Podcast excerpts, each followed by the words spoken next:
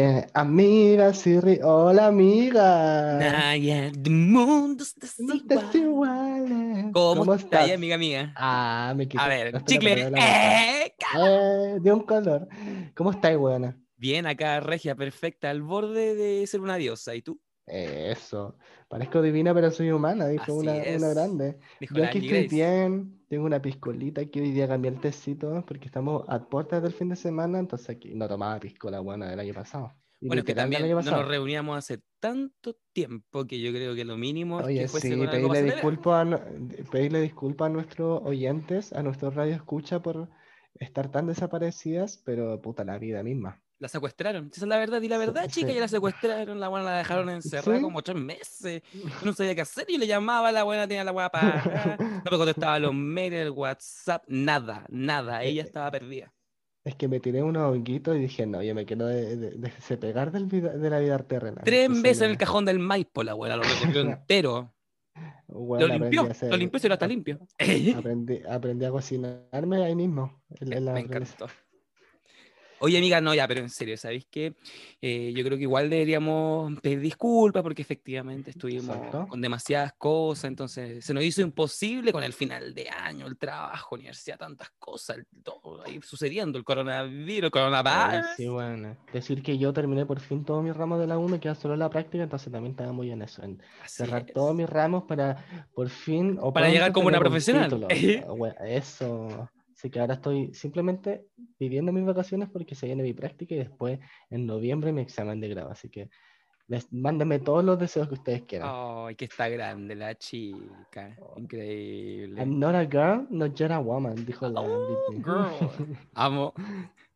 Oye, Gaia, ¿sabéis qué? Yo creo que ya basta de pedir disculpas, ya estamos como Sí, arrodillándonos. como- pobrecita, sí, no, no, no, Sí, no, si demasiado, demasiado. Así que empecemos de lleno el huevo. ¿Sabéis que yo creo que tenéis que decirme qué está pasando?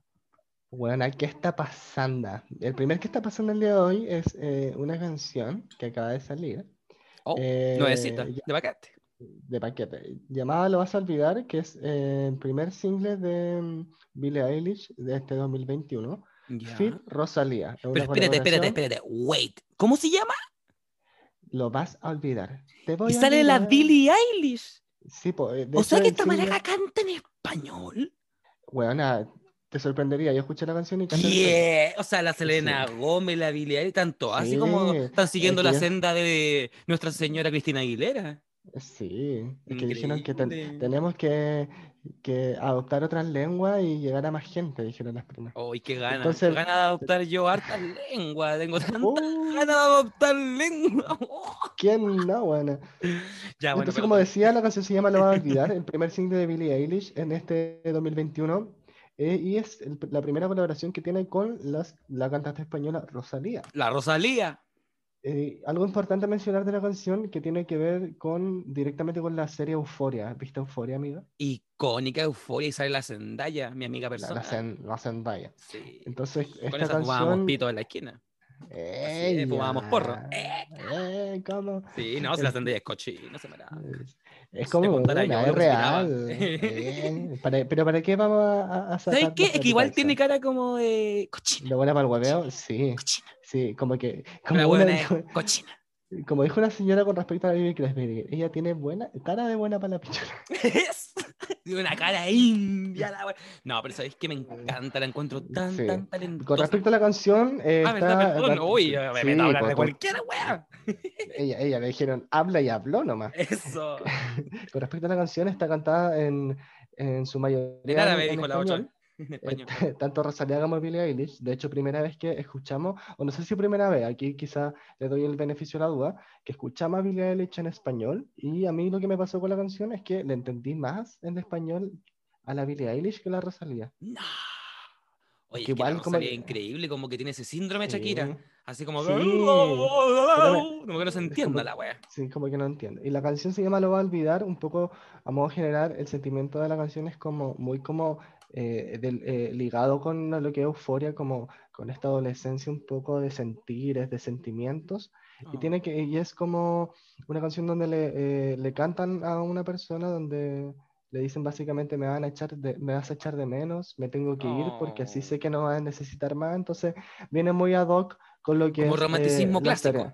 Exacto. Qué lindo igual, porque ahora se viene el 14 de febrero, el amor, San Valentín. Y un poco más de desamor No, diría yo que de no. amor, que es como eh, Oye, la- pero si, amiga, dice, estamos en pandemia, todas van a estar solas, solas, Buenas, solas, solas, sufriendo, solas, solas. llamando a los ex ahí. uh. Pero escúchate la canción, amiga. Pucha, no, amiga. O sea, mm, lo que pasa es que Ah. como que yo estoy como desconectada, ¿cachai? Pero la voy a escuchar, ¿ah? la voy a escuchar. La voy a... Pero confío en Yo la tu- escuché, no es una, mira, no voy a decir que es una buena canción, no le daría nota en estos momentos porque Ah, tendría no me de gustó. nuevo. Nah, si me decís que no diría que es una buena canción, no te gustó la weá.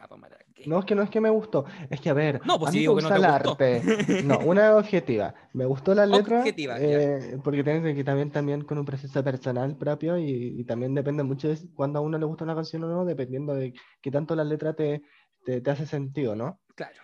Pero en general yo en- entendí que la letra tenía relación con Euforia, con la relación de, del personaje de Zendaya, no me- no- no, el que hace a Ru, si no me equivoco, con el otro personaje, que el otro, el otro personaje que no recuerdo, ¿cómo se llama la, en, en la serie? La. La. Jules. La Jules, exacto. Ay, que tengo buena memoria. Y eso que estoy Eh, y colada. que, a ver, sí, entonces eso con respecto a la canción tiene que ver con esta segunda temporada de Euphoria, en donde vamos a ver lo mismo que vimos en la primera temporada, pero desde el punto de vista de eh, la Jules. Entonces, no digo que sea una mala canción, es muy chill, muy tranquila, muy como ah, eh, que tiene eh, concordancia con el sentimiento de la canción, muy como de, de escucharla como con un pito quizá y sufrir y, y- y cantarla, pero no así como una canción que tú digas, weón. Oye, pero igual lo que me acabáis de decir, a mí por lo menos, a mí personalmente, aquí hablo solamente por mí, me suena como contradictorio, porque eso así como de fumar un pito y llorar, maraca, yo cuando fumo pito quedo seca, que voy a andar llorando. la gente, la gente a veces se fuma un pito y piensa y, y- y- y piensa y piensa. Y se atrapan, y, la weá se pone y a se atrapa. en la cama, ese por No, pero está bien. Ay, sí, que terminan es es- vomitando. Oh, se han visto. Ya, pero bueno, He sigamos. visto a varias. No Así. voy a decir que fui yo, ¿eh? Yo tampoco.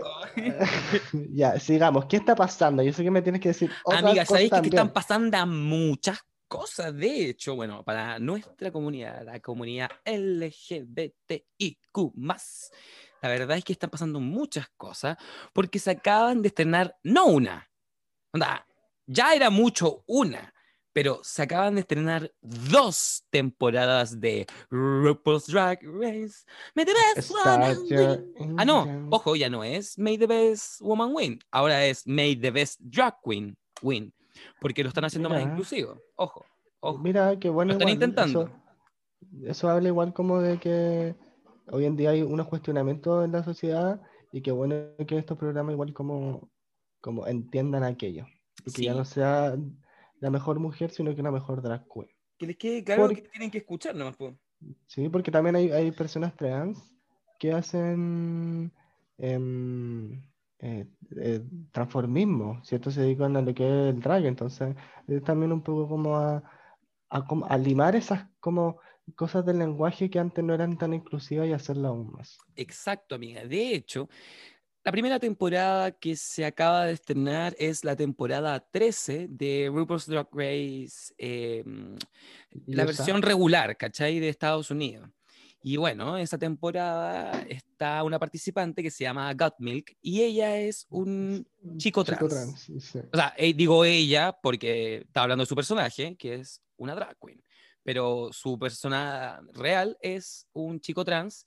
Entonces yo creo que, claro, estas evoluciones que se están haciendo en el show tienen que ver justamente con eso, con, con adecuarse a las personas que tienen en el cast, eh, escuchar un poco más.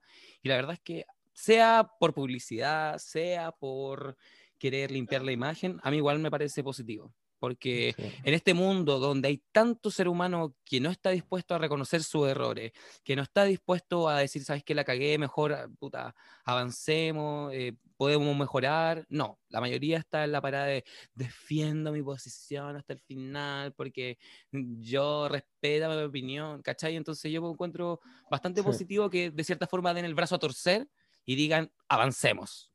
Exacto. Y bueno, Ah, perdón, perdón, ¿sí? No, yo iba a decir que eh, eh, es lo que yo rescato de la situación. Porque más allá de que sea por publicidad, etcétera, el cambio, eh, o sea, sí, pues este cambio en la realidad misma ya, ya genera algo, pues, ¿cachai? Genera que la gente entienda que no tan solo tiene que ganar la mejor mujer, tiene que ganar la mejor drag queen. Y son como esas, como em, cosas más como eh, del lenguaje que tienen que ver como que son más precisas, como la precisión del lenguaje. Y eh, por lo mismo eh, me agrada la, la, idea. De hecho, me, me, alegra en parte. Uno se conforma con tan poco también, weón. Claro, que uno que ha sido tan golpeado por la vida también, como que dice, ay, gracias, muchas gracias por, por, escucharme, por verme, muchas gracias. Pero bueno, mira, la temporada empezó, empezó con una dinámica nueva, distinta. Todas las participantes que llegaron, que son 13, igual que el número de la temporada, tuvieron que enfrentarse al lip sync Tú cachai que ni siquiera llegaron a conocerse todas. Ellas entraban al workroom y de a dos y se enfrentaban al lip sync, weona, pero no quedaban negras. Ellas quedaban más negras porque no le avisaron. Ellas simplemente las dejaban, dijeron, ya, mijita, vaya ahí camina al main stage. Y ellas dijeron, ¿qué? Ya voy, así como, lo que será distinto, quieren conversar, quieren conocer. Y weona, ya llegan ahí y le dicen, no, mira qué linda, ¿cómo se llama usted? Mira qué linda, mi hijita, ya cante. y ella, ¿qué? Pero si, si yo te Canta y encanta a tu pueblo. Claro, y ella decían, pero yo si yo quiero modelar, primero quiero coser, no sé, bailar, actuar alguna otra cosa, pero no. Canten, a mí igual me gustó. Yo vi solo el primer capítulo, me tengo que poner al día porque ya una ocupada. Y me gustó esa dinámica igual porque, eh, si bien no siento que lo principal de RuPaul sea el lip sync, sí tiene que ver como con algo súper importante de, de, lo que es la eliminación, onda. Si tú lo das todo en el lip sync y demuestras que, que eres talentosa en ese ámbito y te quedas, ¿cierto? Me gustó como poder tener el chance de verla a todas como interpretando. Porque ya sabemos que han habido algunas reinas o ciertas participantes que llegan a la final y nunca hacen lip sync. Y no creo que por eso sea menos meritorio. Ya, di, dilo, dilo, Bianca del Río. ¿Por qué? Como que decía, ay, algunas reinas. Ya, pero es el mejor, el, el, único y el mejor payaso que tenemos de reinas de RuPaul. Ella misma lo dice. Entonces eso me gustó. Lo que sí entendí, que los lip tampoco me mataron y siento que también tiene que ver con que ellas no estaban preparados como para hacer lip sync. Pues cuando la gente, por ejemplo, eh, sabe que va a hacer lip sync o que lo hizo mal en una semana dentro del programa, se, preparan. para el lip sync. Pues, aquí no, pues aquí van a hacer a todos los santos, se persinan, escuchan la weá, elongan, se ponen ropa buena, se retocan el maquillaje, toda la weá. Entonces, como, como en esta situación no fue de esa forma, siento que que, que, un poco como que no hizo los lip sync tan buenos y también me gustó porque siento que a uno como espectador también le rompe como con lo que es RuPaul no, perdón, no, perdón. Oye, ando, como con el esquema y día no sé qué me pasa. ¿Sabes lo que pasa? Es que tomaste la piscola tú y me curé yo. Es una cosa muy tremenda que a mí me pasa. Por osmosis, es que tú eres muy empática. Eso, es soy como una planta. como iba diciendo. Eh, yo soy como un camaleón. Tú me tocas y yo me transformo con eh, eh, tú eres la Raquel, la de los 5.000 imitaciones. 8.000, porque crecí en estos años. no fueron en vano, no estuvo sentada en su casa tirándose aire. La chica ensayó. Hizo un buen personaje. Como iba diciendo, me gustó porque uno que ya ha visto tantas temporadas de RuPaul y sabe que es un esquema, ¿cachai? Que, que, desde el principio te haya roto con esto, con lo que uno que esperaba del programa, me gustó, porque lo hizo aún más llamativo. Y lo hizo como, ay, todas, en, todas van a hacer lip sync. Sí, mentira que... todas hacen lip sync. Sí. Sí, así que. No, y espérate, porque ya, pues si tú no me has dejado avanzar, lo que pasa es que el capítulo fue así. ¿No? Hicieron lip sync, ya. Obviamente, una ganaba, la otra perdía. De nuevo, otra pareja, una ganaba y otra perdía. Entonces quedaron dos grupos, las ganadoras y las perdedoras. Y ya, ok, como que las ganadoras se fueron, quedaron así, ah, reinas, somos las reinas del. Ganadoras, pues tirando esa airecita ahí sentadita, tranquilita. Claro, pero la otra, huevona, estaban con el odio vivo, pero vivo, porque dijeron, ¿cómo me van a echar tan luego? Se querían morir, estaban casi llorando. Había una Aparte... contando que ya tuvo cáncer, que no pudo estar la temporada anterior y la echaba en pata temporada y la huevona la echan así. Y aparte acaba de decir que las que que muchas de las que perdieron el lip sync eran personas que eran favoritas, igual lejos de, o sea, fuera de RuPaul por su trayectoria, ¿no? Entonces Claro. igual como que ahí está el ego New de York, decir está las con- New York. Sí, New York. el ego de decir, hoy soy tan estupenda y me ganaron. Claro. Había una por ahí que era cantante, entonces yo creo que ahí el ego igual le, La, le golpeó un poco. Rosé, Rosé se llama esa.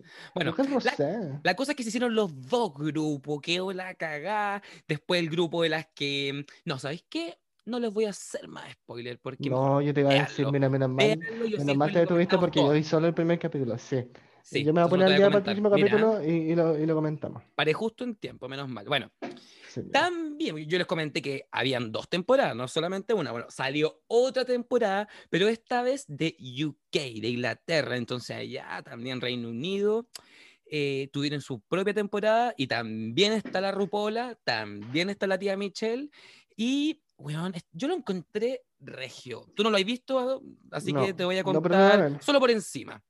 Estuvo entretenido, tuvo la versión más clásica del, de Drag Race y la verdad es que me encantó. Las participantes las encontré como entretenidas, todas con ganas de ganar. ¿Cómo te queda entretenido cuando todas quieren ganar? Entonces como que Sí. todas quieren dejar la hueca. Después en el camino se van atrapando, después en el camino se atrapan y se meten en la cabeza, pero al principio me gusta ese Claro. sentimiento de que todas quieren ganar. Sí, pero eso no pasa siempre, porque a veces algunas llegan así No. como tímidas, así como, oh, yo le estoy el falto, me dan Me dan pe- permiso. Como la Crystal Method en la temporada 12, pues ella Claro, llegaba ahí.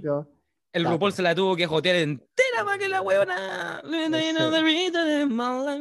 Y ahí Y la huevona. también de la RuPaul cuando ella también, el ojo artístico de ella, pues que ve algo en la chiquilla y a veces como, ya, pues buena, y, y que Claro. RuPaul te lo diga hace que también, por ejemplo, Ella se la crea. que tuvo- sí, y que Crystal Method también haya, haya hecho su drag, porque al final yo creo que, no creo que para mí hubiese sido ganadora, pero sí eh, tuvo un- una evolución muy importante Sí. con Oye, respecto pero a, a- para aclarar, la Crystal es de la temporada 12 de RuPaul, Sí, pero sabe que no la ve y, no- y deben pensar, ¿qué están estas huevonas? Bueno, la temporada anterior tuvo esa participante. Continúa, amiga. Exacto. Pero eso, pues amiga. De todas formas, me encantó. sí, po. Es Lógico, poñaña. Mira. ¿Qué hablo? ¿Qué, qué digo? ¿Qué hablo? No, no, no, no hablé. Cállate, maraca. no, mira, Entonces, ¿sabes ¿tú recomiendas la temporada 2 de UK? Sí, está buena la temporada de UK y la verdad es que entretenido, estamos encerrados, así que la weá que salga yo la veo, aunque no me guste, yo la veo igual, igual. Oye, ¿sabes qué? Otra cosa, otra cosa nada que ver, esto no está en la pauta, yo me voy a salir porque ya no rebelde, que me importa tanta weá. Yo quiero decirle a todo el mundo, toda la gente que nos está escuchando, tú probablemente no me conoces, pero yo te voy a dar una recomendación, porque resulta que hay una serie maravillosa, espectacular, la mejor serie del 2020. No lo digo yo, lo dice la noche. No, mentira. no, lo dice muchos portales, muchos sitios especializados. Y la verdad es que se llama Veneno. Y es una serie que está eh, inspirada en la vida de una gran mujer trans española que rompió todos los estereotipos, que rompió eh, los límites de lo establecido, que se adueñó de eh, la voz pública de, de las chicas trans en España sin quererlo. Hostia. Y la verdad es que es muy, muy interesante y bueno, te hace pasar por todas las emociones, pero la verdad es que yo creo que una serie que debería ver todo el mundo, de verdad, no solamente de nuestra comunidad, sino que tus papás, tus abuelos, tus primos, tus tías, tus amigas, todos. Todo el mundo debería verla porque de verdad yo siento que es una visión que no está explorada en el mundo en general, es una forma de ver la vida que es necesaria y va a hacer que muchos prejuicios se derriden. Así que bueno, les dejo esa Sí. recomendación, espero que la vean y si la ven, cuéntenme, pues me hablan ahí por sí. Instagram, nos cuentan si Sí. les gustó, si no les gustó, me, me dicen enconché como el hoyo, la wea. No creo, pero bueno, puede pasar. De hecho, también. si la- alguien la encuentra como el hoyo, eh, no nos hable. No, ah, yo voy a tu casa y te la quemo. Ah, te caché. eh, No, mentira. Ya. Mira, ¿sabes qué, amiga? Yo, mientras, eh, te quiero contar algo, porque resulta que ya, me salí de el Castapasanda, pero tenemos que llegar de, totalmente de lleno al, al tema principal, ¿cachai? The main stage. Porque resulta que, bueno, Billie Eilish y Rosalía sacaron su canción OK. Eso es un tema que mm, como que atañe a la comunidad porque una es loca y le gusta escuchar a todas las divas. RuPaul y sus dos temporadas, claro, tienen que ver con la comunidad porque una, es uno de los espacios que tiene mayor representación, más encima en un país como Estados Unidos, que es una potencia y que por lo tanto genera que muchos ojos estén sobre ello, pero resulta que aquí, en Chile, en nuestro país, en nuestro continente latinoamericano, tenemos un fenómeno cultural, social, medial, que yo creo que no está suficientemente hablado, a pesar de que, bueno, nuestra comunidad lo disfruta mucho, yo creo que no hemos reflexionado lo suficiente en torno al gran, espectacular, único fenómeno que, que ha significado en nuestra vida, amigas y rivales. De mundos desiguales. Bueno, amiga, yo creo que Amigas y Rivales efectivamente ha sido un reality, por un lado, que ha marcado tanto nuestra comunidad, ha sido tan específico en cuanto al cómo ha marcado la cultura. Que, yo que nos marcó una desde chica. Claro, entonces yo creo que deberíamos dar un paso más allá y hablar, por ejemplo, que Amiga y Rivales, el nombre, bueno, primero partamos por el principio. Amiga, ¿qué es Amiga y Rivales? Amigas Rivales fue una teleserie, no, sé de qué país, no hice la Ay, no, pues niña, espérate, espérate. Po. Amigas y Rivales, claro, claro, es lógico, pues ñaña. Lo que pasa es que sí, po, pero no, po. pero espérate, po, pero te, pagó, no te, pagó, no te pagó, claro. Claro. Pero iba a hacer una vuelta. Era, eh, eh, eh, era, una teleserie muchos años y em, en Fausto. Pero no, pero espérate. Ya que, ya que hablaste de la teleserie y te adelantaste en ese... Yo te voy a contar, era una teleserie mexicana, icónica, que transmitían en el Mega, porque claro, en el Mega en ese tiempo transmitían todas las teleseries mexicanas. y era como una teleserie media adolescente, donde estaba como este grupo de huevonas que, claro, como que eran amigas y como que en ciertas circunstancias de la vida les tocaba toparse y, con, y compartir y toda la weá pero en otros momentos las eran totalmente rivales. Se sacaban las garras, las uñas, eran capaces de quemar Fausto. Antagónicas totales. Antagónicas totales. Esta teleserie era, pero perro y gato. Entonces, por eso es que a Fausto, que es una discoteca chilena icónica, se le ocurrió hacer un reality donde efectivamente sacaron ese nombre. Ahora te dejo a ti. Entonces, y el reality siempre eh, constaba que eh, había como un ramillete de transformistas, siempre fue desde el transformismo, no desde lo drag queen, hacer esa diferenciación. Eh, y, pero, semana a semana. Ya que, dijiste eso, tú me decías habla y yo hablo. Hagamos la diferencia entre transformista y drag queen, porque resulta que, claro, la palabra drag queen podría mm, eh, englobar todo el arte del transformismo, el drag, la personificación femenina, porque es un término anglo que se ha masificado alrededor del mundo. Pero en Chile en particular, y también en otras partes como en Argentina, bueno, algunos sectores de Latinoamérica, el transformismo per se significa algo y tiene que ver efectivamente con esta interpretación que hacen eh, en su mayoría hombres de eh, cuerpos femeninos, pero no necesariamente con una imagen fidedigna de esa feminidad, sino que por lo general más amplificada y entendiendo que por lo general son personas que hacen espectáculos en, en discotecas que son bastante asemejadas a un teatro, por lo tanto conllevan maquillajes más grandes, pelucas más grandes, vestidos, más, bueno, todo con mayor amplitud para proyectar más. Exacto. Claro. Entonces, bueno, eh, la diferencia más grande que se ha conocido en este momento como entre transformista y drag queen tiene que ver con que el transformismo sería más local, tiene que ver con lo, latinoamericano y algunas personas lo asocian a lo más femenino, como a eso más apegado a la feminidad, y por el contrario, el drag eh, sería una expresión más libre, por un lado, que rompe no solamente con el género, sino también con las formas, con el tipo de información que se entrega a través de el la El tipo de maquillaje, porque puede ser que, que, el transformismo aquí en Chile, eh, la personificación tenía que ver mucho como con el típico como maquillaje más como fishy, ¿cachai? Muy como ah, eh, apuntando a la feminidad, un poquito las cejas, los ojitos de color, una sombrita a la calle y te veo. Mientras que el drag también tiene estos elementos más como eh, de exacerbación del maquillaje, de los vestuarios, que si bien también tiene el transformismo, pero van más allá y no, y no se quedan tanto en esta personificación de lo femenino tan solo. Claro. Finalmente. Y tenemos a RuPaul como ejemplo. De hecho, el drag eh, como que tiene, que más, tiene más em, influencia de este drag que se hace en, en Gran Canaria, en España, que es como eh, con más exacerbación y con ojos aún más grandes y con pestañas aún más grandes y como intentando crear un personaje que sale del humano igual de cierta forma que rompe el humano. que, que veáis eso y digáis ¿qué esa weá weón? claro igual como que te guste claro porque puede ser un monstruo puede ser una diosa puede ser lo que quiera hacer. Una Barbie girl. Eh, yo, tenía bueno, Max Steel y, le hacía que se besaran entre ellos. Ay, mi amiga, qué morbosa, desde pequeño. Entonces, luego de esa introducción y esa eh, sección Educate Cochina por parte de mi amiga, tenemos lo que era eh, Amiga Rival en Fausto.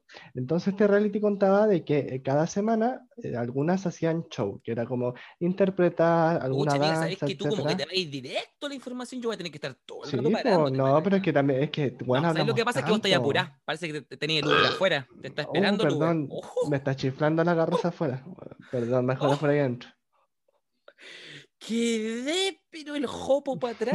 Ay, se te quemaron las pestañas. Pero maraca, me llegó el olor a taco. Bueno, una real yo me tiro chancho. No, está bien, tan real como tú. Tengo hipertensión, soy diabética. Eso. Estoy No, yo también apago de la tele yo. no, pero espérate, pues la cosa que en este reality, efectivamente, que se creó en Fausto, se reclutaba una cantidad más o menos grande de transformistas, las reconocidas de las discotecas en ese momento, porque ellas en ese momento no eran conocidas en redes sociales. Bueno, esto partió también en un año donde las redes sociales aún no eran tan populares como ahora. Exacto, está recién empezando. Lo que hicieron en Fausto como una apuesta fue con una grabación más bien humilde, porque eran cámaras de otra época. Bueno, era como con un Nokia 5200, pero pixelía, pixelía.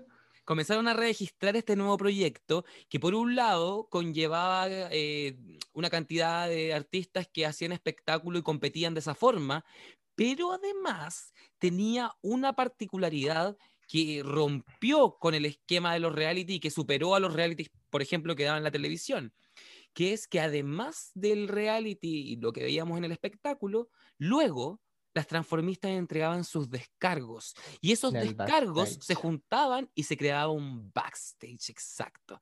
Porque yo soy la reina del backstage. Claro. Y eso en particular, los backstage comenzaron poco a poco, bueno, literalmente poco a poco, porque fue lento esto, a masificarse y en tres, cuatro años, por lo tanto, tres, cuatro temporadas, Amigas y Rivales, que era un proyecto humilde, se transformó en el proyecto LGBTIQ y, bueno, el espacio de reunión de la cultura de nuestra comunidad. De distensión, de humor también para la comunidad, pues, porque obviamente el humor salía de estos cánones y de este binarismo un poco también.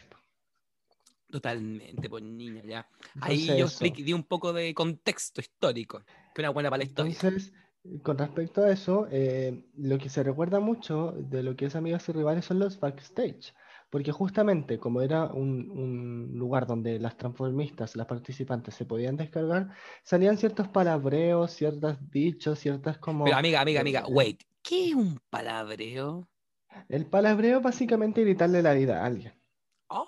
Como como así como, pero no desde, pero entendiendo que no es tampoco tanto del hacer daño, sino como desde este toque humorístico, más picarón, ¿cachai? Como, eh, como que el, el, como el focus principal del palabreo no es denigrar, ni, ni menoscabar a alguien, sino que al contrario, como que es decirte tus verdades, pero también como con un como con, con una, un aditivo, alguna frase graciosa, con una comparación que, que genere también como risa en el público, porque hay que entender que si bien las transformistas se iban a descargar a lo que era el backstage, ellas entendían que esa situación era para hacer humor, ¿cierto? Entonces todo, toda frase venía con esta picardía un poco que era, eh, que es como básicamente se tratan entre ellas, era un poco llevar lo que era el humor de la comunidad o que ellas tenían en las discos con quienes lo iban a ver, llevarla y grabarla y que la gente que no iba a las discos lo pudiera ver también. Claro. Oye, ¿y tú cómo conociste Amiga de Rivales?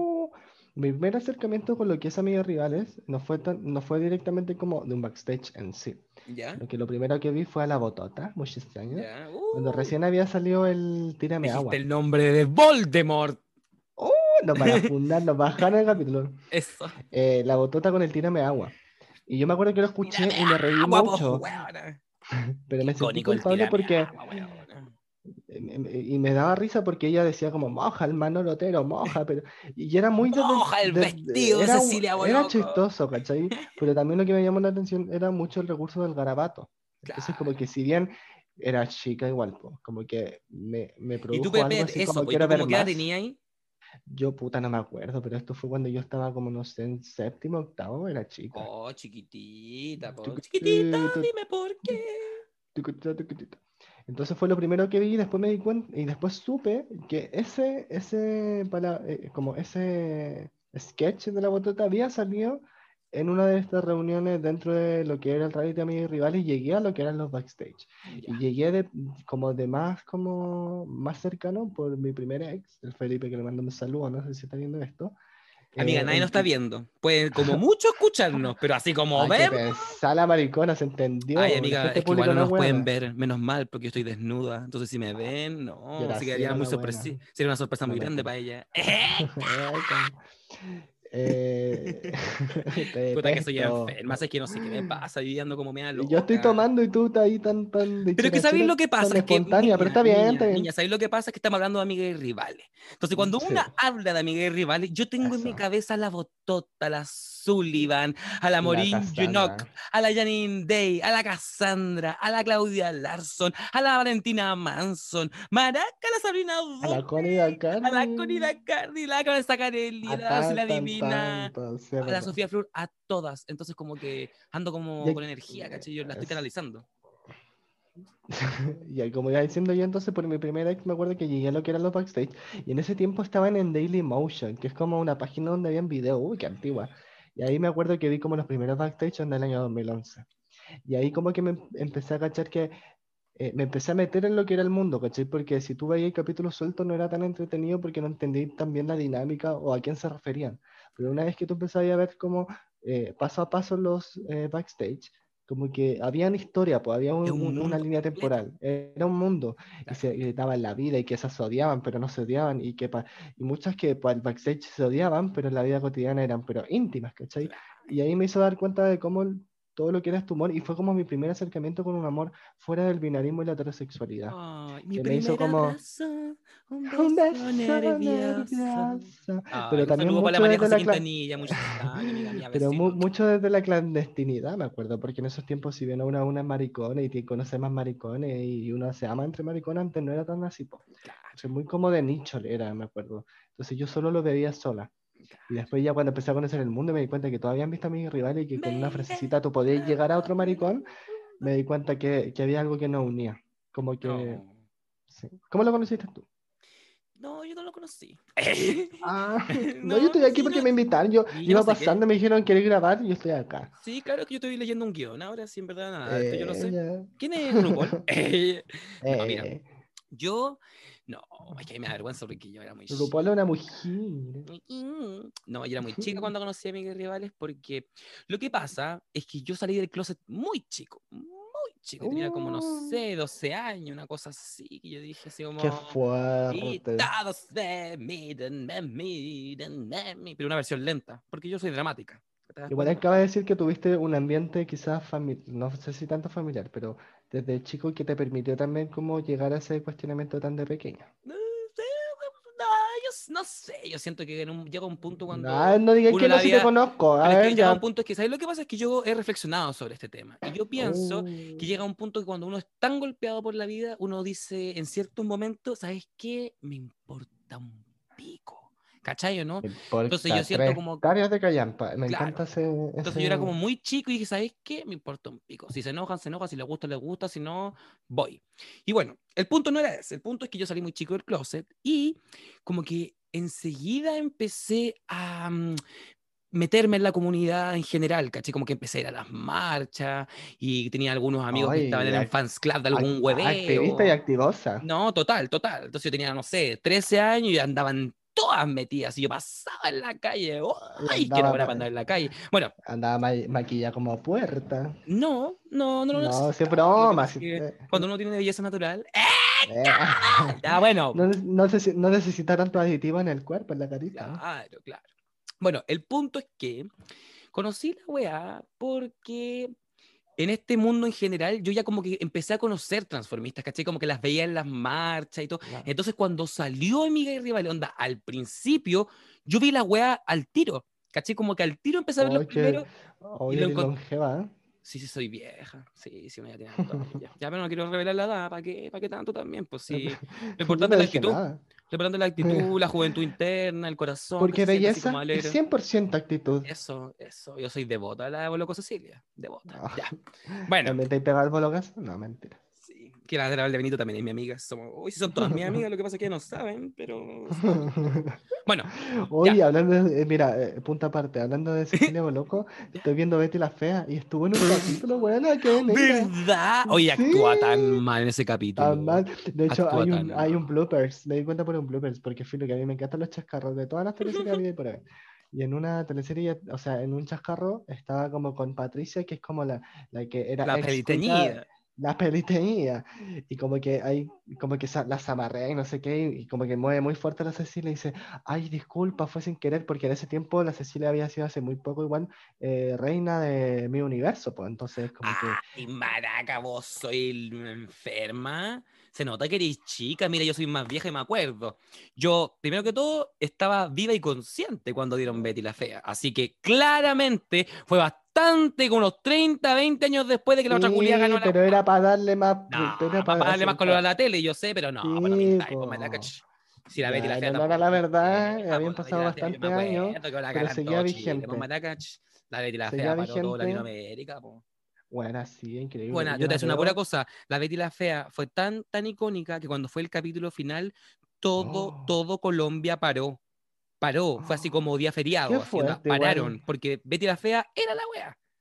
Y yo ahora que lo estoy viendo es porque también eh, planteaba una, una wea muy nueva lo que eran las teleseries, como la fea que se enamoraba de, de este como, de este como eh, dueño de empresa tan que había codiado con tantas mujeres tan lindas y que él a la vez también se enamoraba de ella. Y filo, ahí vean la teleserie porque también yo creo que si bien la hay muchas weas que son muy como machistas que uno puede criticar, yo creo que eso es lo importante. Hay una, perdón, mira, yo, sé que estás hablando de otra cosa, pero hay una escena de Betty la Fea que te juro que a mí me encanta. Yo, a veces, así como que yo estoy acá. Aparte volada, también así. había un personaje cola y me encantaba, si bien Ay, era bien shady, pero Era como, era era, era demasiado. eh, Bueno, ¿y podéis creer que él es hetero? Increíble. Sí, po, y de hecho estaba casado con Sí. la, per- la actriz que hacía Betty la Fea. Y en el, en el, ¿cómo se llama? En el rodaje se separaron y después él cuenta que fue súper difícil igual como eh, seguir trabajando con ella, pero lo lograron a morir. De hecho muy chistoso porque había una escena en donde se supone que el personaje de él como que odiaba a la, a la Betty por fea, po. Y como que hay escenas en donde como que él tenía que ser pesado y él, y él como que Siempre la también se cuestionaba. Sí. Uy, qué mal. Ya, pero espérate, otra, Ya, otra pero cosa te voy a decir, po. La weá es que hay una escena en particular que de verdad yo cuando estoy aquí volada, así como que me fumo una cosita, yo la busco. La busco porque la encuentro muy interesante, ¿verdad? Como filosófica.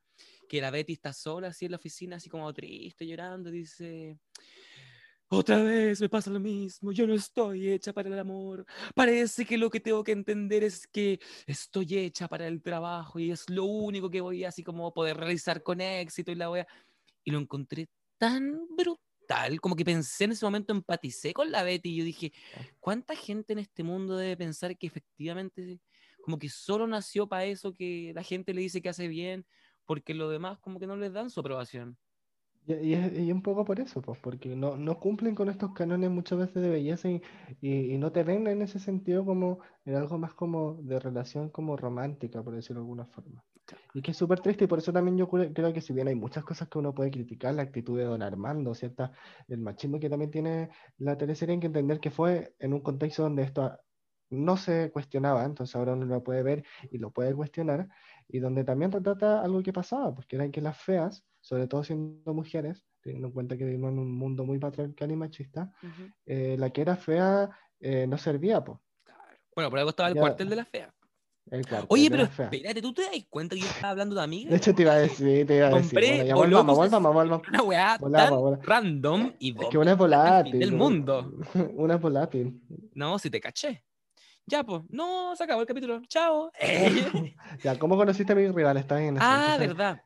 Bueno, la cuestión entonces es que yo lo caché desde el principio, caché como que yo al tiro empecé a ver la weá y empecé a ver los backstage. De hecho, yo me acuerdo mucho, mucho que cuando apareció la botota en el primer backstage, yo dije, ¿quién es esta weona? ¿Cachai? Cuando porque llegó ya- con el carré. No, claro, y porque ya tenía como en mi cabeza la Cassandra, la. Pancha, la Claudia, ¿cachai? Como que ya eran rostros, rostro, sí, rostros conocidos, eran rostros conocidos, y la botota llegó y dije, "¿Quién?". espérate, quiero añadir algo. la odié, la odié, te juro que cuando llegó, ¿sí? Quiero añadir algo. Si nos reímos nosotras es porque muchas de las cosas que decimos se asemejan a muchas cosas que se han dicho en amigos y rivales.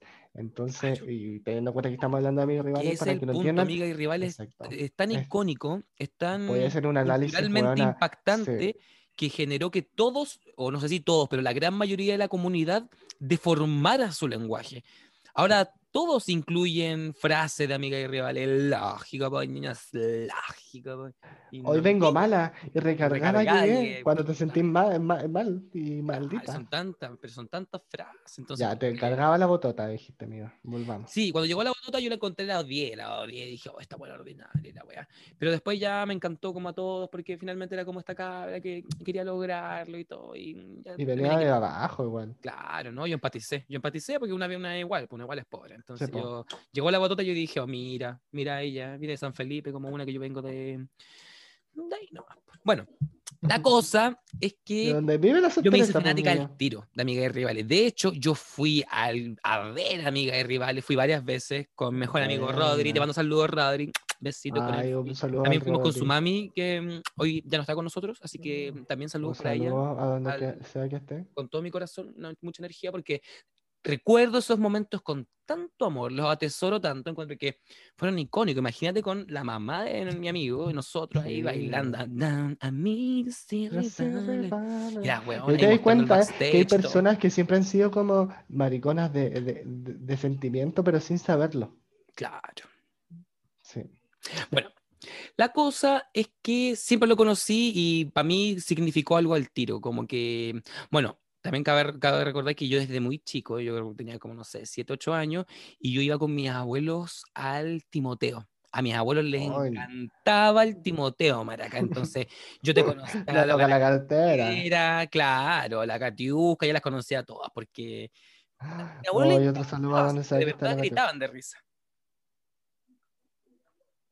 Qué regio, igual, weón, haber nacido en un, en un, eh, o sea, no digo que haya sido como bacán para ti, estoy hablando como de que el hecho de que haberte enfrentado eso desde chica igual te hizo cuestionar y darte cuenta que eso te, ese humor te hacía reír, po. El que Claro. venía más desde el palabreo, el que tenía que ver más con, con el dejar un poco de lado como tu, tu identidad de género, ¿no? Como soy O sea, hombre, pero sí, también mira, puedo de- desde como- siempre sentí como esa identificación con eso y me encantó, pero también debo reconocer que, por ejemplo, las personas heteros que se enfrentaban a eso, lo enfrentaban con tan poco respeto, o sea, en el momento del espectáculo sí, pero en el momento de hacer comentarios no. Entonces, claro, efectivamente generaba como Sí, una identificación, uno decía, hoy me encantó esto, pero también uno escuchaba lo que decían los demás y decía, oye, ¿por qué ellos lo ven así? Si... Sí, no- no- no como vi que no yo. apreciaban el arte del transformismo, sino que más bien se burlaban de él. Claro.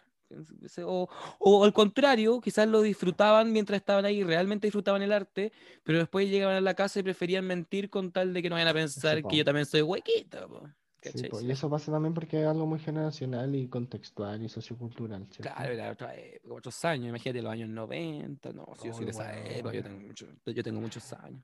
Lo que pasa es que yo uso buena da- crema, la crema de lechuga, muy sincera. claro. No, Y la ceja con Amai una tapa- Cosmetics. Este Eh, es perfecto para perfecto. hablar de nuestro Oye, a mí todavía no me llega nada, ¿eh? Oh, y bueno, yo tengo la cara perfecta porque Amae Cosmética es exacto lo que tú necesitas para tratar tu acné. Si tienes algunas marquitas, una manchita, si es que tienes algún tipo de erupción, algo, O si simplemente Anda. te quieres preocupar de lo que es tu, tu piel y lo que se te ve, que se te vea tersa como una violeta, claro.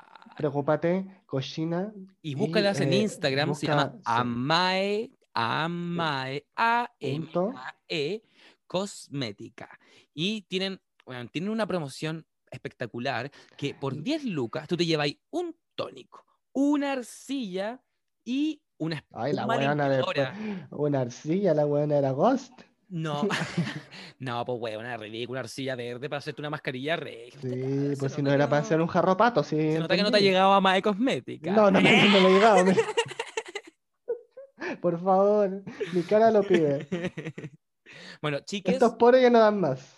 chiques, sigan a Mae Cosmética en Instagram Eh, y recuerden, eh, seguimos con el contrato vigente con Canal 3, así que Sí, lo firmamos por un año. sí, Claro. yo yo Así que si ustedes nombran que vienen de parte de un tecito con las primas, sí, efectivamente, sí, tienen un 10% de descuento. Entonces, A yo te digo, the cousins. weona, tení las mejores promociones, porque ahí en Amae tienen buenas promociones para la cara, buenas promociones para lo que veáis. No, y también tiene una cremita que es para los tatuajes. Ahora que uno igual está encerrada y de loca, una que está tatuada y dice, ah, quiero otro tatuaje.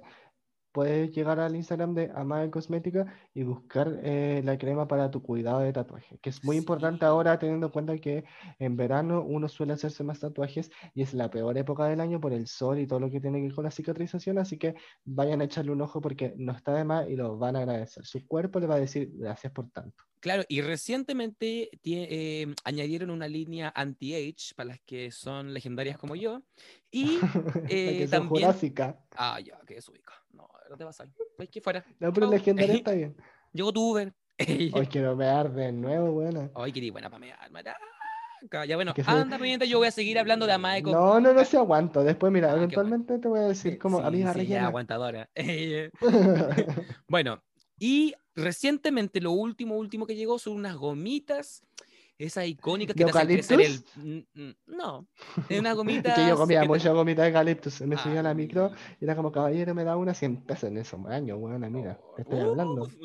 Cacha, ¿para dónde me fui? Cacha, ¿Para Bueno, para atrás? además de cosmética, traes unas gomitas que te hacen crecer el pelo, te hacen mejorar tu piel también, tiene, te hacen crecer la uña, así que vayan por las gomitas porque es su último producto, su último lo está, pero recién estrenado. Yo me río porque a veces uno habla tanta, weón, perdón. Sí, Me- no, lo si, o paso sea, bien conmigo misma. dispersas totales. Ya, pero oye, volvamos a lo que nos convoca, po. Ya, pues. Eh, bueno, Entonces, así tú conociste a mis rivales, tú lo aquí conociste para hablar de la palabra del. Señor, Eso. del Señor Janine Day. ¿Cómo? Entonces tú conociste a Miguel Rival in situ como desde que empezó. Desde que ¿Y empezó ¿Cómo la wea afectó eso en, en tu vida? Porque yo también quiero decir algo al respecto. ¿Cómo afectó eso en tu, en tu diario vivir? O en tu forma de expresarte también. Es- al tiro me impactó, al tiro, al tiro empecé a hablar como ellas. eh, mm, yo igual me relacionaba con puras personas, puras colas que también les gustaba el hueveo y las veían, entonces también hablábamos todas como bien chavestonas. Y sí recuerdo que mi mamá lo odiaba. Mi mamá lo odiaba, mi mamá me decía, oye, que son ordinarias, pero ¿por Es que hablan sí, así? po, Pero, igual era muy de la cintura para abajo, sí. es es Ay, maraca, yo me reí. eh, decía, pero Oye, igual, yo no digo que, que esté mal. No, y chantas, mi, mi, mi mamá, y no, tu mamá, una borracha culia. No, pero ¿sabéis que La gente es súper chanta porque la encuentran ordinaria, pero aparece el checopete y se cagan de la risa. Entonces, Es la mojigata, es que lleva una que le inculcan también, pues una Sí. menos, pero yo creo que a nuestros papás les pasaba mucho, pues como, ay, jiji, no me quiero reír, pero Claro. bueno, cuando estaba ahí entre amigos, pero la talla doble sentido, y yo creo que eso también rescataba un poco a mis rivales, la talla doble sentido junto con este humor que era desde, desde, y ni tan doble posición. sentido. Yo creo que la- la- las las chicas de amigas de rivales, como lo más icónico que tenían es que eran honestas.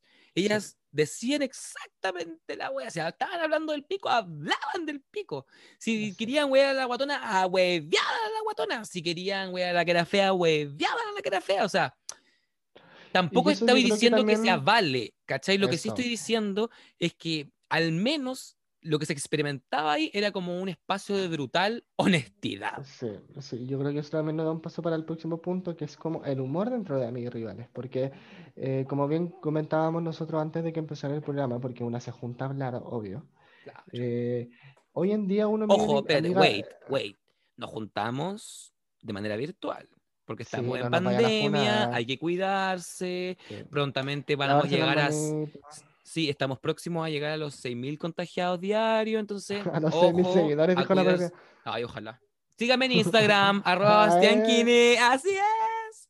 Ya. Arroba Godie con 4G, Godie. Ah, la huevona complicada, acá me te la voy a poner algo más fácil. ponme acá. No, pues es Yo, mi nombre al revés, Bastián. Kini nomás, Bastián Kini. Y Kini se ¿Y escribe con Kini K de dónde? N N ¿De, E Y. de dónde? ¿De dónde ella tan inventada? Pero está bien, amiga. Ay. Eh, lo que estaba diciendo, eh, cuando uno se posiciona desde todos los cuestionamientos que socialmente se han hecho y desde el humor, etcétera, uno mira, mira a amigos rivales y hay mucha gente que dice como, ay, no, pero es que no me gusta porque se tratan mal y porque la wea, y está bien, creo yo. Pero algo que comentábamos recién con mi, aquí mi intimísima, aquí mi, mi intimísima, es que hay que entender también desde dónde venía este humor que ellas planteaban, ¿cierto? Y tú, yo me acuerdo que me diste hace un ratito una reflexión que yo creo que es importante que vuelvas a compartir con la gente pública porque es necesario también un poco para pensar también lo que era el humor dentro de este reality, ¿no? De este, de este, de este hueveo constante, de este palabreo, de este, de, de este gritarse la vida, básicamente. Claro, es que una que partió viéndola desde el principio, yo siento que no es por así como darme la de, ay, yo soy fan desde que la weá partió, no, sino que es Pero porque te entregaba, te entregaba como un, un- una perspectiva distinta. ¿Por qué te lo digo? Porque cuando uno empezó a ver Amigas y Rivales, entendía que las transformistas, bueno, en Amigas y Rivales estaban como elevando y explorando una nueva versión de lo que siempre hicieron, que era apropiarse de aquellos insultos que la sociedad profería ante ellas, de aquella Exacto. visión que tenía la sociedad sobre las transformistas, porque efectivamente en esos años eh, el transformismo y las personas que ejercían esa profesión eran vistas como lo peor, como lo Sí, más bajo de la maldito y Era muy sociedad. clandestino. Claro, entender que, por ejemplo, Amiga Rival y todo lo que era el transformismo nació en Fausto un poco porque fue como uno de los primeros discos como de la comunidad en este país, pero estuvo en plena dictadura, entonces también hubo resistencia ahí, po, desde la clandestinidad, desde tener miedo de ir a hacer un show porque te podían matar, claro, Francis François, la Janine Day, la Junot, todas ellas tuvieron que pasar por ese espacio de peligro y para poder sobrevivir con su arte, ¿cachai? Como para poder eh, destacar con su arte. Entonces, además del peligro físico real que significaba ese tiempo para ellas, además convivieron hasta hace muy poco, y yo creo que muchas de ellas aún conviven con una visión sesgada de la sociedad que las ve como si fuesen menos, como si no fuesen suficientes, como si fuesen una suerte de caricatura por el hecho de expresar su arte de esa forma. Entonces, cuando las transformistas se molestaban de esa forma en los backstage y todo, efectivamente eran ellas apropiándose de esos espacios denigrantes, eh, diciendo, bueno, tú te ríes de mí, yo me río de lo que quiero. Entonces, cuando esto sucedía, yo en- siempre se entendió de esa forma y yo siento que, claro, cuando se empiezan a volver eh, los fenómenos más populares y la gente empieza a llegar, empieza a llegar de todo, entonces también empiezan a llegar las personas del público que creen que pueden tratar a las transformistas de- o, a, o a los pares de la misma forma solo porque lo vieron en YouTube, ¿cachai? Exacto, y no, po.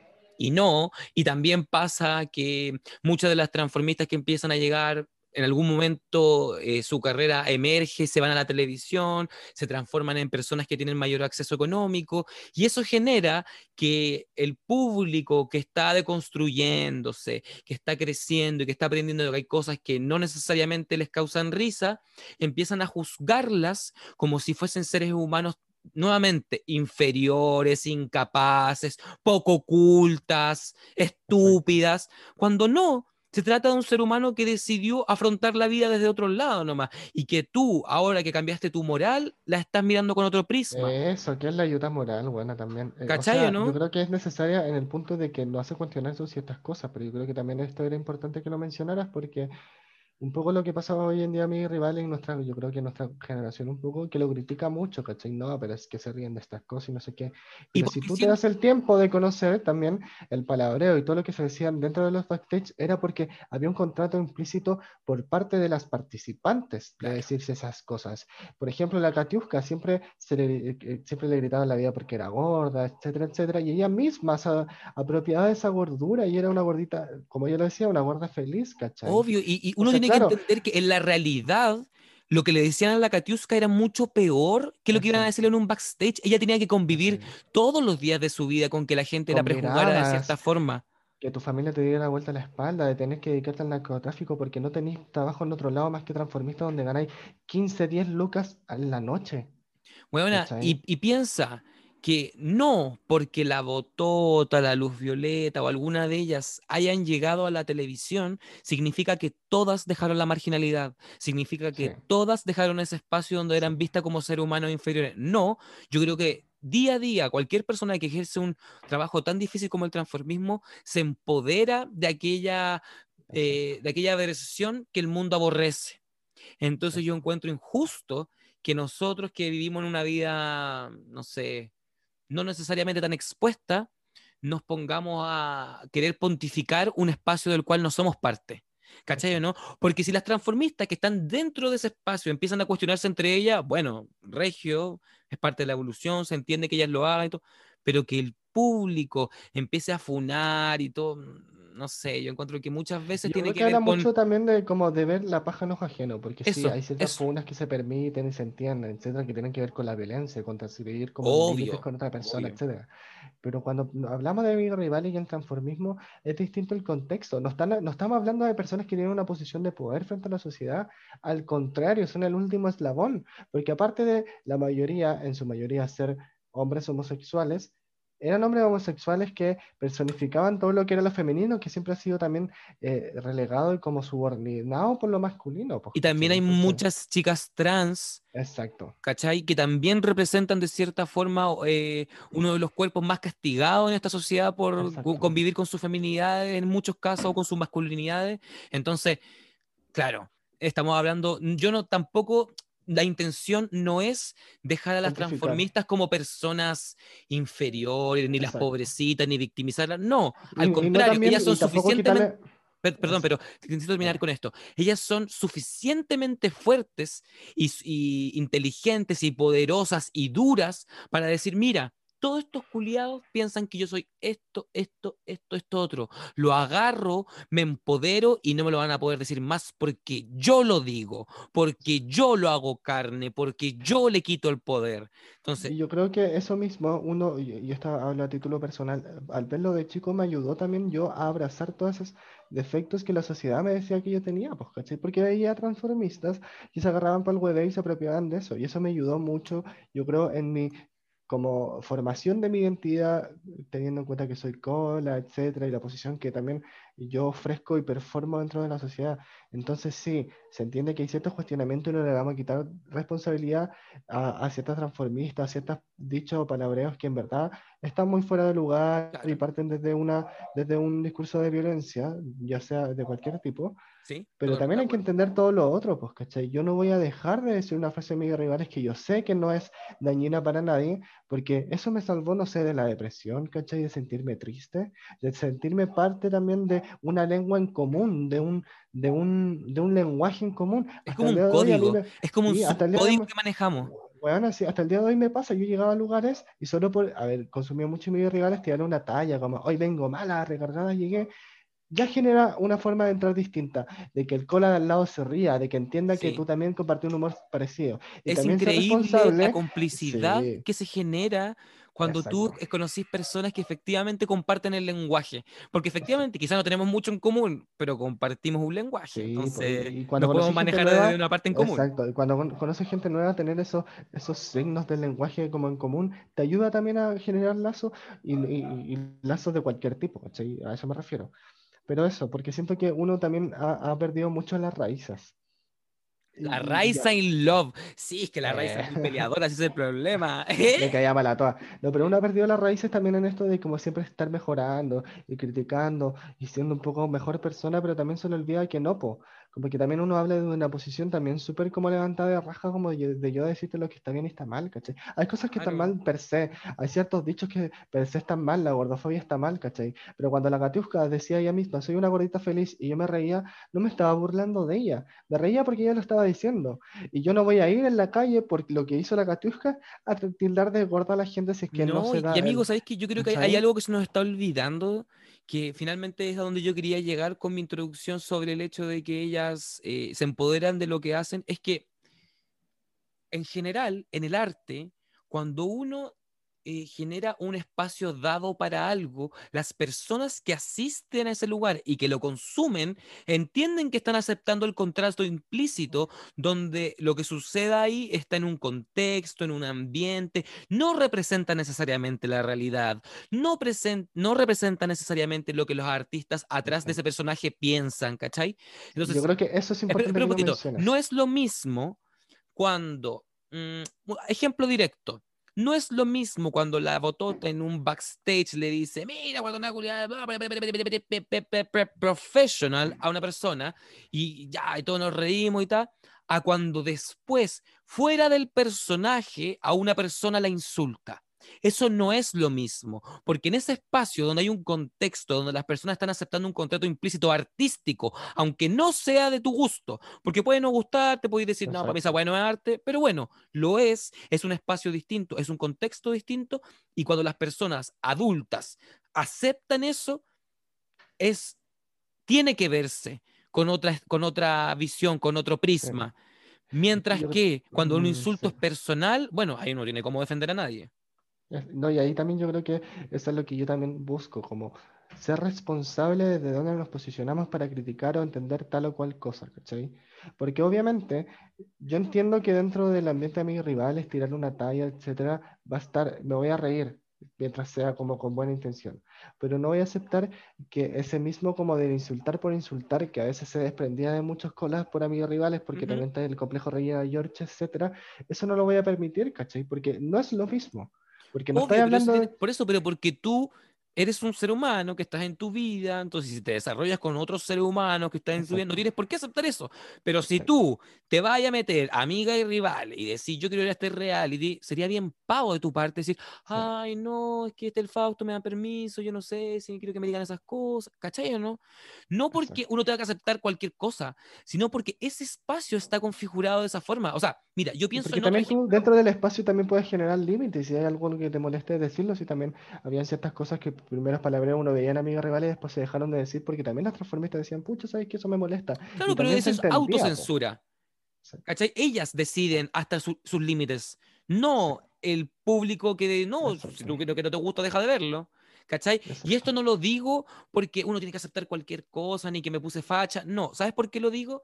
Porque Amigas y Rivales está en el espacio de la representación. Y pienso, o sea, que por, cómo está cambiando el mundo, más adelante en la obra de teatro no va a poder tener actores que hagan a violadores, no va a poder tener actores que hagan a persona homofóbica, pero por supuesto que necesitamos esos personajes. Si pues, esos personajes son los que representan y hacen que uno, que muchas cabezas despierten y digan, hoy, ¿sabéis que esto no me gusta? O esto está mal, o esto. ¿Cachai o no? Entonces, uno no puede limitar el mundo artístico de esa forma porque el mundo artístico es el que hace que se expanda las cabezas de las y personas. y aparte de eso, y el arte estuvo antes de nosotras, bueno, ¿y quién es quién? ¿Quién, es quién para decir, para decir que el transformismo, hay perfección? Qué icónica frase. Dicho eso, quiero pasar a nuestro último punto.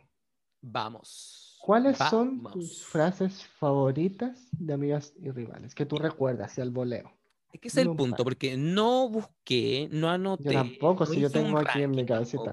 no, nada, solo voy a decir así. O, también, o también historias, porque también hay que entender que en Amigos y Rivales tampoco tan solo eran palabreo, también habían instancias en donde ellas contaban una historia y las acervaban y cambiaban cosas que también uno recuerda y yo, me acuerdo que me reía mucho. Sí. Sí, no, puta, mi caleta de cosas que me... De hecho, debo reconocer que mi favorita de Amigas y Rivales, eh, han pasado los años y sigue siéndolo, es Janine Day. Me encanta la vieja, puta, que la más chistosa. Es que sus palabreos yo los veo y lo veo me regala. Uy, es que una cosa. Que... ¿Qué tan a robarte? ¿Qué tan a robarte? Métete tú. Métete, yo. Cuando decía el cochina culiá, pero lo decía verdad con rabia. Sí, el cochina, la cochina culiá. Andaba ahí con las puntas pasadas. Y que son cosas que pasaban. Si la otra transformista había dejado la peluca en el urinario y andaba con las puntas pasadas, pichi. Y eso uno recuerda y uno se ríe, bueno. Sí, mira, yo creo que la vieja, la vieja igual puta puede ser facha y todo, no sé, igual, pero no sé, yo no la Puede voy ser a... facha, pero para mí, no es un, para mí no es un referente político. No, Es que no- eso, nunca la busqué como un referente busco, sí, político, siempre fue, a mí, fue un Y referente dentro de lo que era el reality, dentro de lo que era el reality, a mí no me gustaba por su ideología política, al contrario, era por su forma de ser y por cómo ella también se relacionaba con los participantes. Si no es por nada también que ella ha estado tan vigente haciendo backstage, porque ella entiende cómo funciona el backstage. Ella muchas veces ha dicho, no sé qué sacarle a esta porque no habla, entendiendo que de eso se trataba el backstage, ¿cachai? Entonces sí, para mí también una de... Y era una de las primeras que vio. O sea, una de las primeras que vi, un gato, weona, me muero, tantas cosas que quedan en la retina de una y que a veces a una le pasa, a veces vaya en la calle y ve un gato y va con tu Te amigo juro Cole y que de aquí vi a la Tania Scarlett, weona.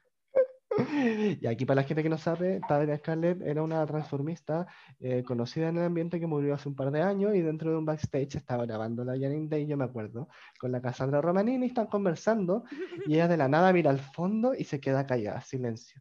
Y todos la miran y dicen, "¡Ah! no me vaya a creer, es que de aquí para allá no se ve. Pero te juro que vi la Tania Scarlett. Y ahí obviamente la Cassandra, ¡ay, mentira! Que está loca la Janine. Porque obviamente estaban en un ambiente que también era de backstage, pues bueno.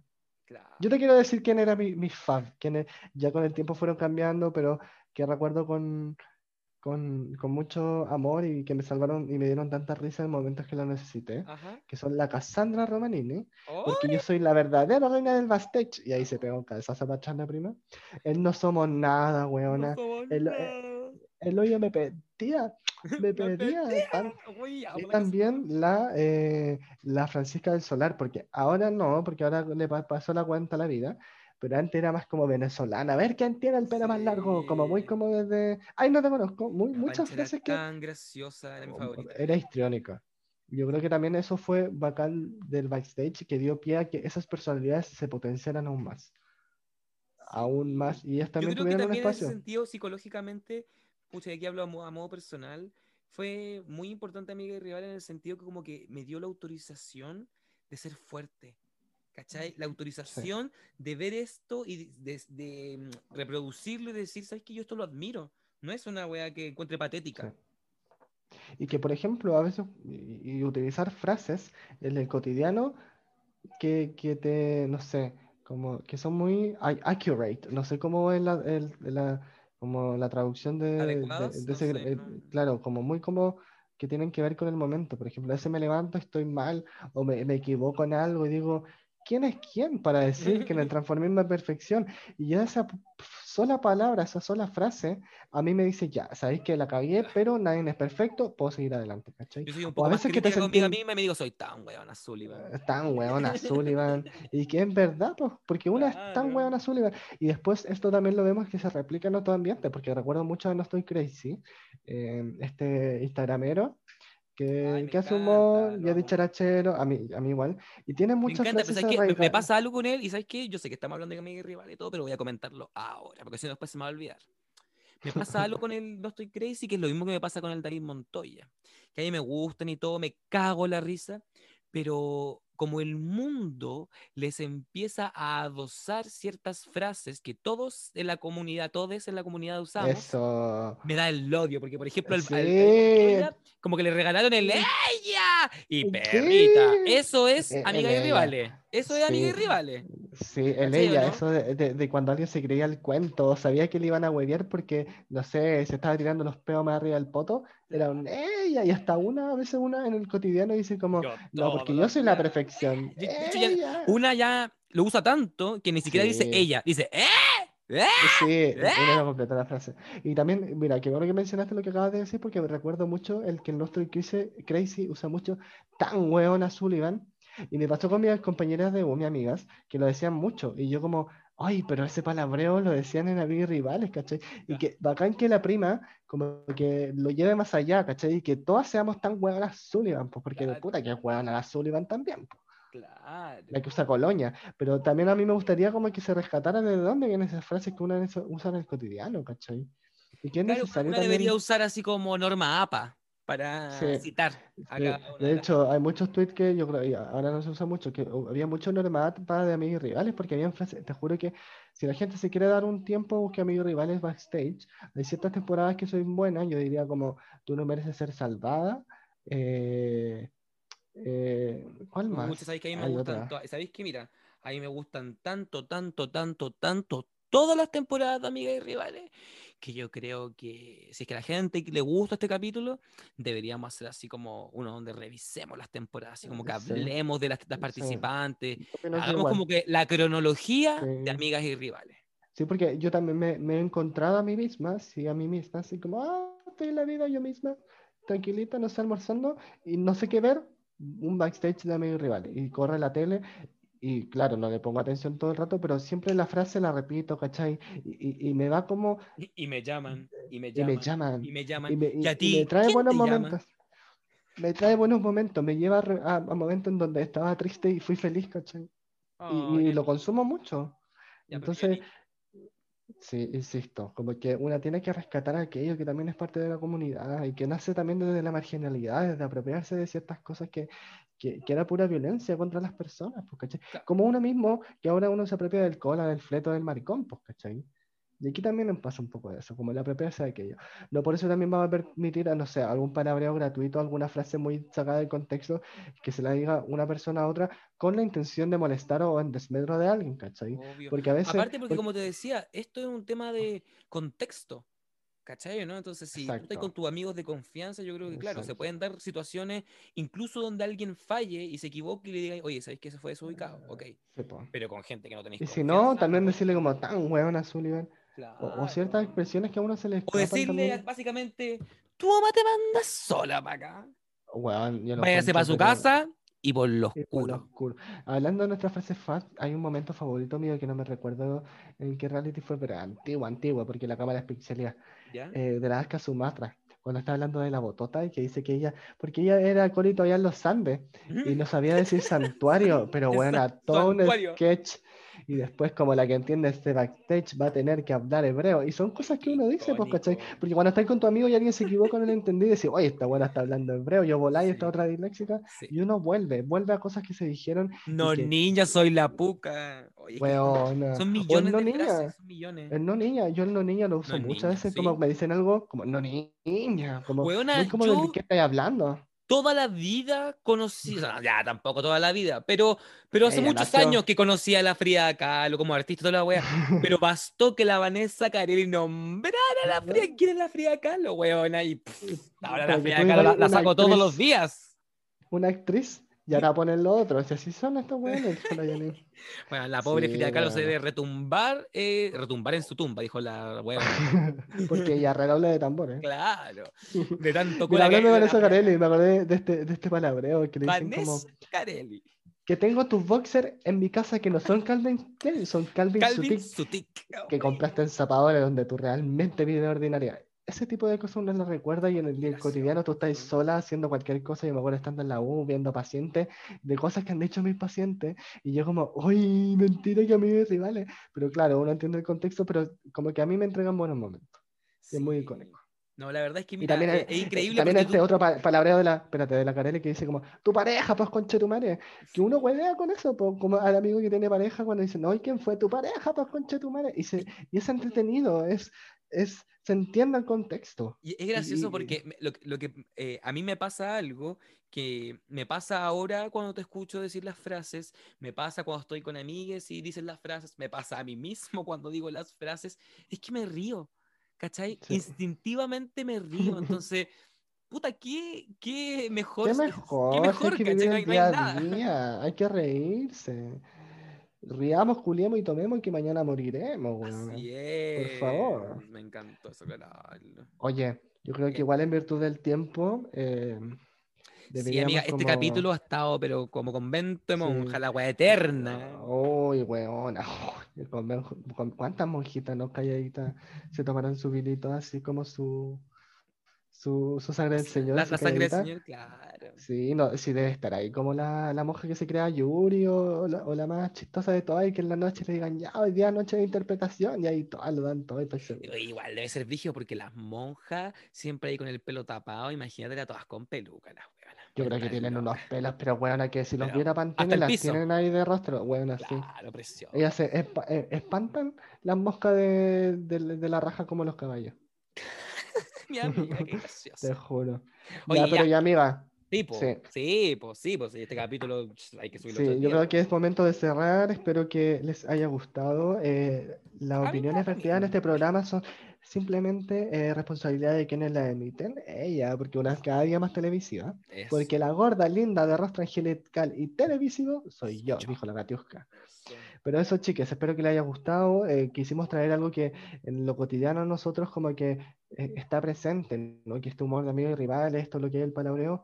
Y también hacer ciertos cuestionamientos, ¿no? De llamar a siempre como, claro, ir desconstruyéndose, ver todo con altura de medida, pero no tampoco descontextualizar y posicionarse desde una, como desde la posverdad, ¿no? Que, de, que esto es lo bueno y tiene que ser así.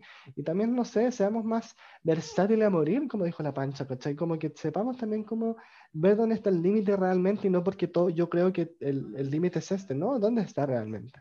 Pero eso, chicas.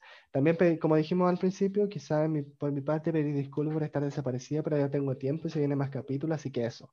Compártanos, coméntenos, mándenos mensajes, nosotros estamos, pero abierta de, todo, de, de todas formas, Oh, para que sepan todas, En AU. abierta a todas las... La, la...